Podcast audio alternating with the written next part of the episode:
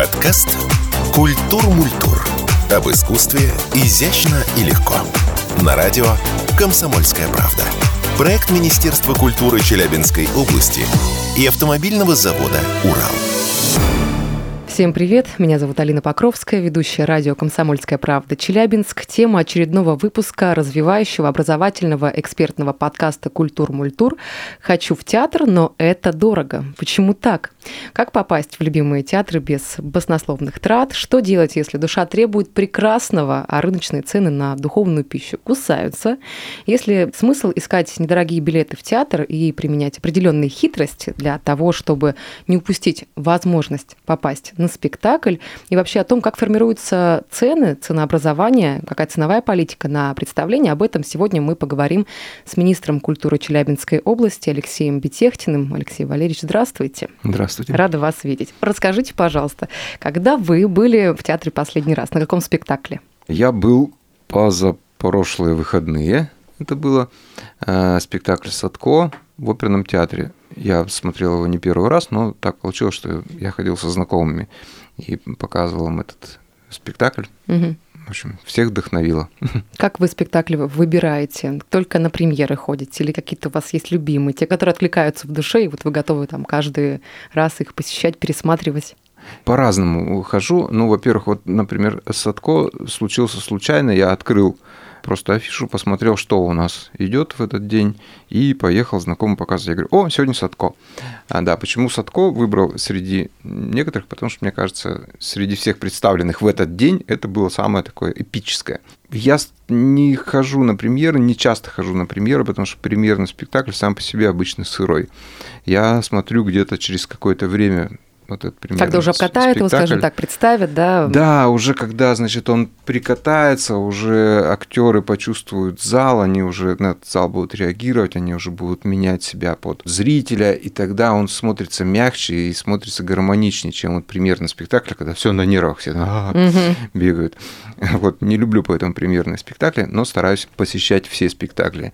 Мне нравится эстетика каждого театра, она у нас разная. Это там, камерный театр одно, молодежный другое, оперный, соответственно, там драмы и куколки мои любимые тоже. И везде, э, везде, конечно, находишь какую-то свою изюминку, угу. и я стараюсь смотреть все, все спектакли всех жанров. У меня тут нет каких-то вот прям приоритетов ну, любимостей. Вы с таким вдохновением, на самом деле, говорите о театре, учитывая ваши а, прошлые должности, да, вы и были заместителем директора Челябинского государственного камерного театра и директором кукольного театра, и как никто другой знаете вот эту кухню внутреннюю, все, что происходит там, за дверьми, за кулисами.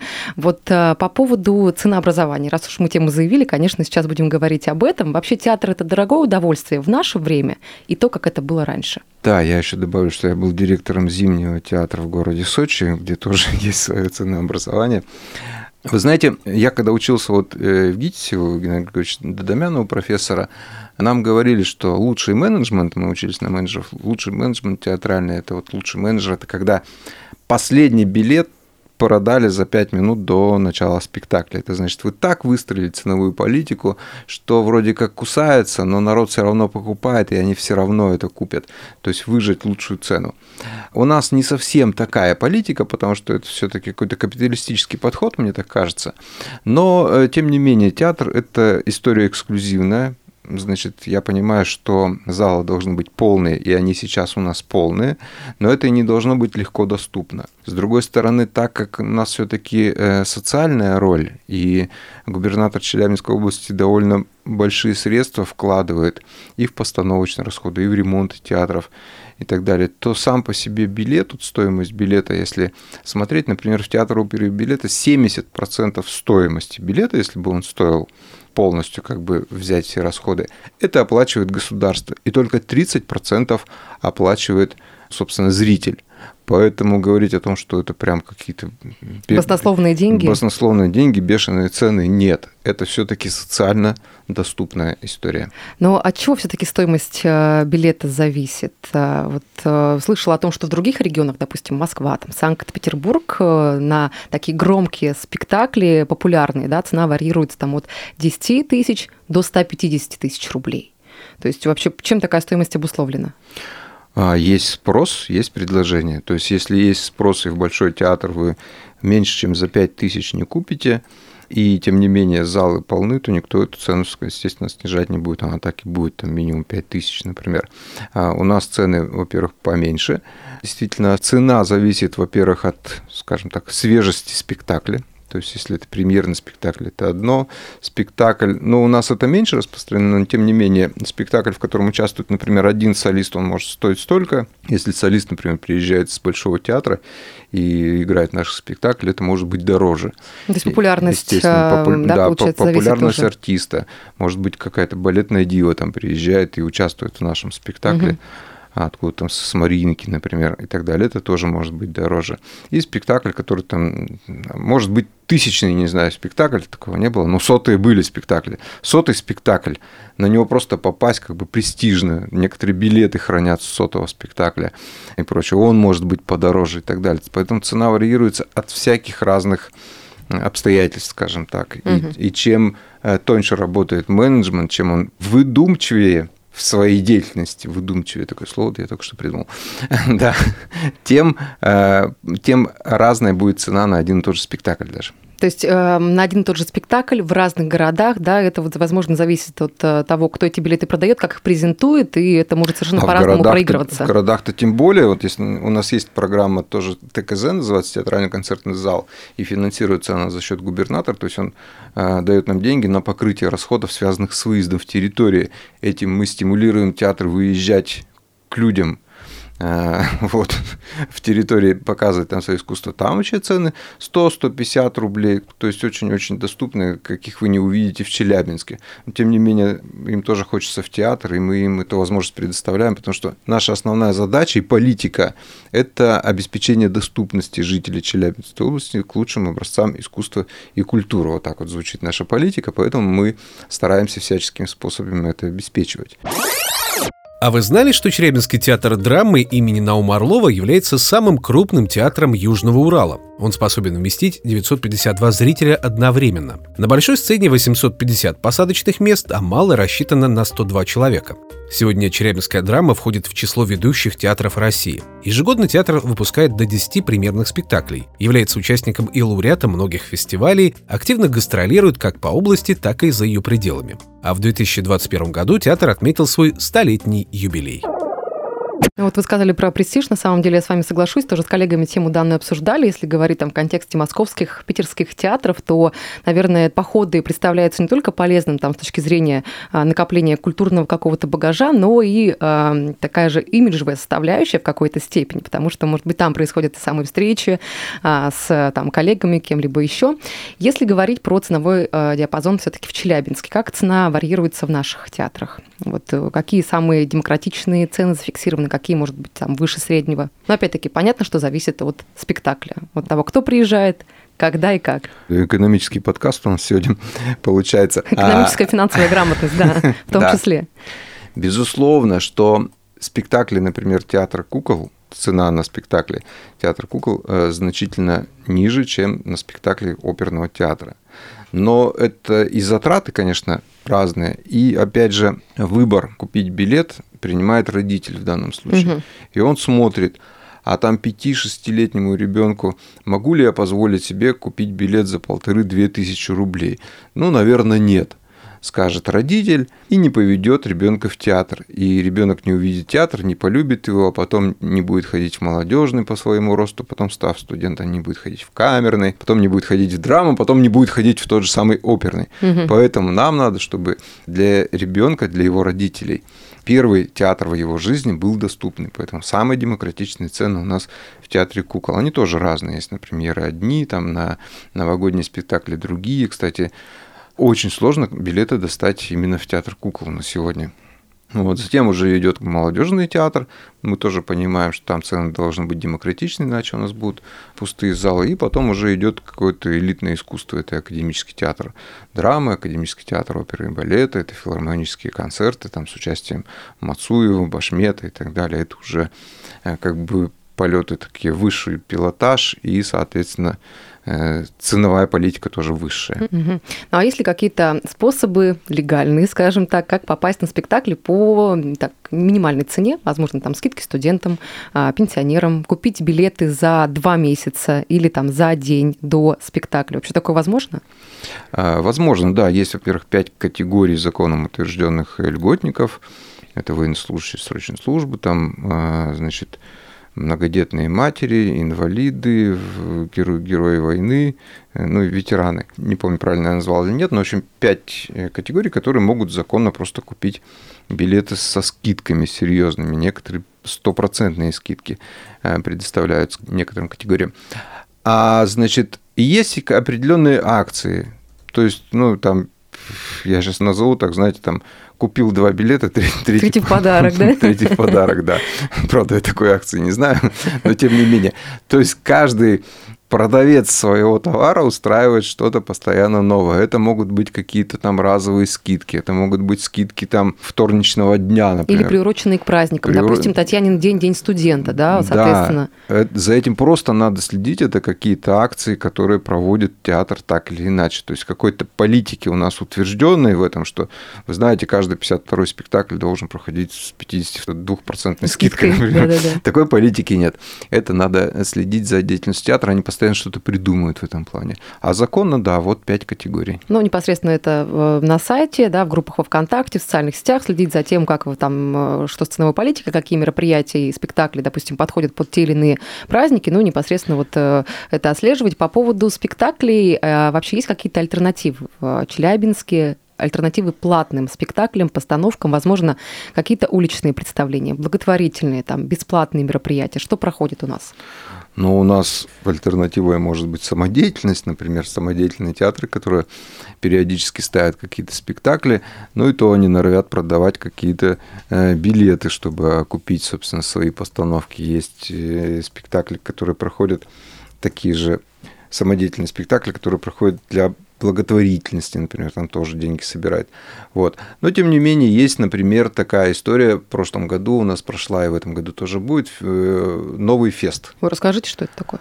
Вот, новый фест – это как раз-таки театр, театр под открытым небом, театр перформанс, театральные какие-то встречи, там мастер-классы, такое ну, новое движение, с одной стороны, с другой стороны, это движение направленное на привлечение угу. внимания к театру, привлечение зрителей к театру. И здесь как раз-таки участвуют профессиональные театры, профессиональные актеры, которые вот вышли на улицу. Я не всегда поддерживаю выход театра на улицу, а вот, вот эту балаганность, но в данном случае мне кажется, что этот театр, именно новый фест он называется, как такое новое движение, он хорошо так зашел, как сейчас говорят. Зашел угу. в народ хорошо. Это когда вообще проходит? Э, то есть, так понимаю, вероятнее всего летнее время Это на летнее, улице. летнее время, да, надо посмотреть по афише. Я сейчас не помню точно когда, но следите за а, афишей, это безусловно, лето. А на кого это рассчитано мероприятие? То есть, насколько я понимаю, там э, артисты различных театров, да, в наших челябинских выходят на улицу с спектаклями, представлениями, которые абсолютно бесплатно могут э, посетить каждый челябинец. Да, не обязательно челябинские театры. Разные театры принимают участие в этом. Это рассчитано больше всего, конечно, на молодежь на молодежь, которая это интересно, молодежь, которая в этих местах обитает, которая является первым зрителем того, что они видят, вот, и на людей, которые, в принципе, заинтересованы в каких-то новых театральных формах, посмотреть, оценить. Потому что, ну вот я был, например, на фестивале в Авиньоне, там более 200 э, театров представлено вот в эти две недели, 200 театров, но из них э, буквально там процентов 10, наверное, это такие профессиональные большие театры, которые работают на театральных площадках внутри больших хороших залов. Угу. А все остальное это проходит на улице. Это небольшие, то есть 200 театров, кажется, ну, это огромное количество. Вообще, да. А там театры 2-3 человека, с ними кукла, значит, и пес Барбос, и вот угу. они такие вот в каждом углу, в, каждом, в каждой подворотне проходят какие-то спектакли. Афишка, они в афишу прям входят, все, и ходишь по городу, смотришь. У нас такого вот движения нет. А, но, тем не менее, это как-то вот что-то напомнило мне, вот этот новый фест напомнил мне какую-то часть Авиньонского фестиваля. Про молодежь мы с вами говорили, о том, что вот самые демократичные цены – это в театре кукол, да, потом вот по нарастающей, там, молодежный театр идет, да, когда вот вырастают дети, и так по вертикали они двигаются. А вообще про то, как э, восприятие молодежи к театру меняется, да или нет, и вот через призму это, наверное, хотелось бы провести пушкинской карты, которая работает на территории вообще всей России, да, Челябинской области в частности. Вот давайте раз поговорим об этом. Ну, по пушкинской карте сразу могу сказать, что не весь потенциал еще и выбран, еще не все пушкинские карты оформлены по возможности, то есть часть карт ждет, ждет своего хозяина. Угу. Значит, да, но в основном это, конечно, сельские территории, где, наверное, меньше представлены возможность воспользоваться пушкинской картой. То, что в городе ребята уже давно поняли, что это такое, и это можно сходить не только в театр, это можно сходить в кино, можно сходить в музей, на какую-то выставку попасть и так далее. Мы будем активизировать эту работу и, как я уже говорил, выезжать в наши населенные пункты, которые далеко находятся от наших театральных столиц, скажем так, будем там показывать, давать возможность эту пушкинскую карту использовать.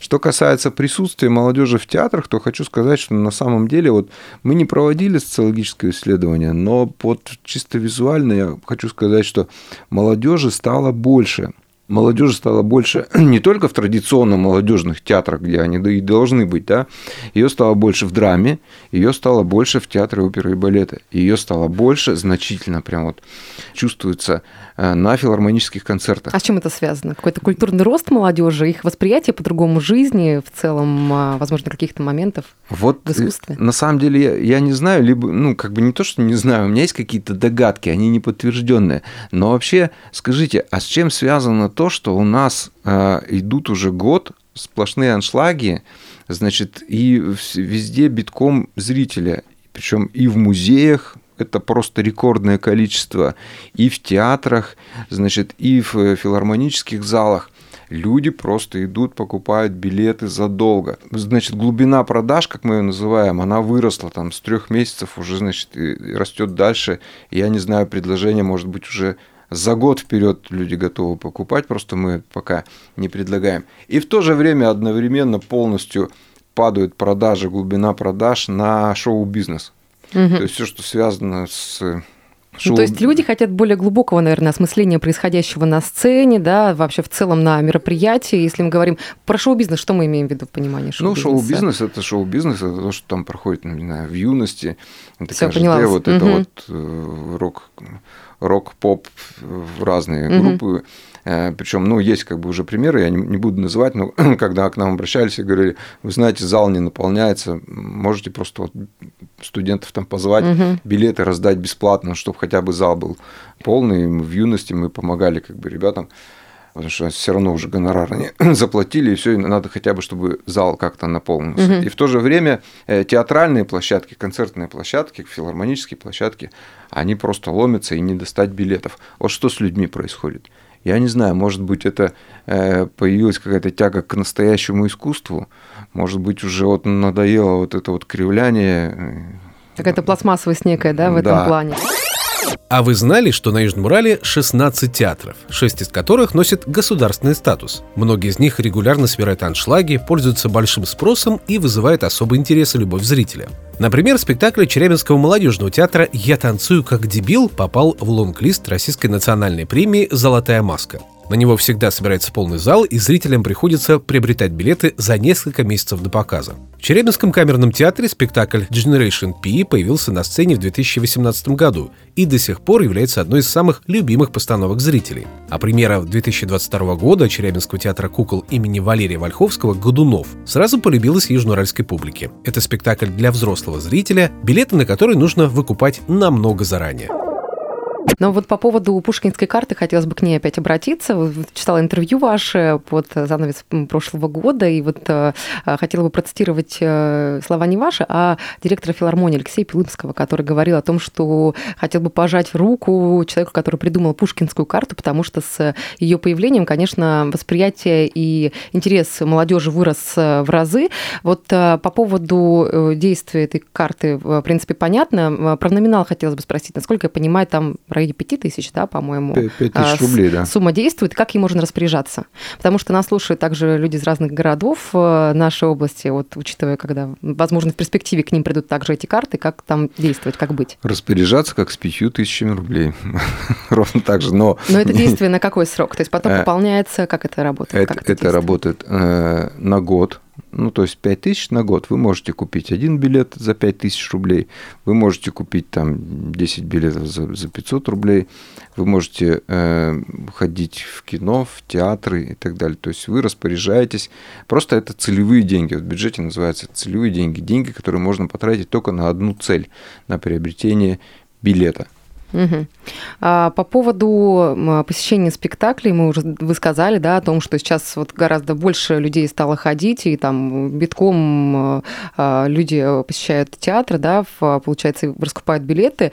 Есть ли вообще какой-то рейтинг, может быть, конкуренция некая между городами а, в плане стоимости вот, и билетной программы по регионам? Может быть, э, там как-то отслеживаете, на каком месте наша область находится, или это нет, нет в этом э, целесообразности? Вот знаете, пока вы не задали этот вопрос, я вообще не, не задумывался, на каком мы месте. Я знаю, что в Свердловске чуть подороже билеты, в Кургане чуть подешевле, но мы не отслеживаем, потому что э, незачем. У каждого региона, во-первых, своя политика, у каждого региона своя экономика. Мы смотрим на свою экономику, мы смотрим на рост э, доходов, расходов э, наших граждан, наших жителей, и мы понимаем, сколько должен занимать театр в их кошельке.